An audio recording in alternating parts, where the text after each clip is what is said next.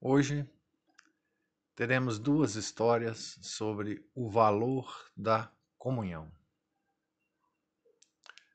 A primeira história é a seguinte: lê-se na biografia do cardeal Newman um episódio edificante.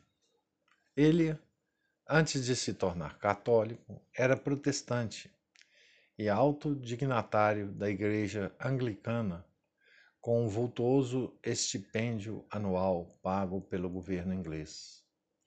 Mesmo nessa condição, quis estudar as razões e fundamentos da Igreja Católica. E conhecia a verdade, e conhecida a verdade, abraçou-a prontamente. Como se sabe, tornou-se um católico fervorosíssimo. Preparou-se, fez-se sacerdote e foi um apóstolo da Eucaristia. Antes da conversão, procurou um amigo e disse-lhe: Pense seriamente no passo que vai dar.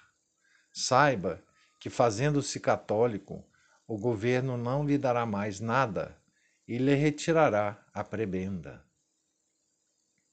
Nilma pôs-se em pé e exclamou com ar de desprezo: que é um punhado de ouro em confronto com uma comunhão. E logo depois fez-se católico. Aquelas palavras merecem ser meditadas. Ora, a segunda historinha.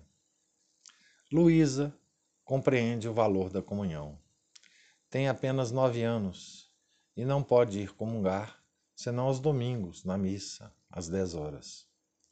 Sua mãe, temendo que ela adoeça, por ter de ficar tanto tempo em jejum, proíbe-lhe a comunhão.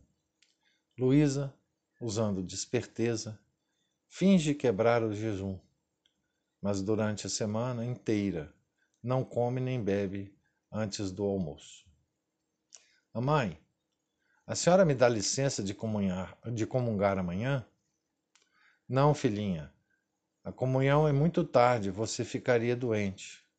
Mas, mamãe, eu passei toda a semana em jejum, até o almoço, e não me sinto mal.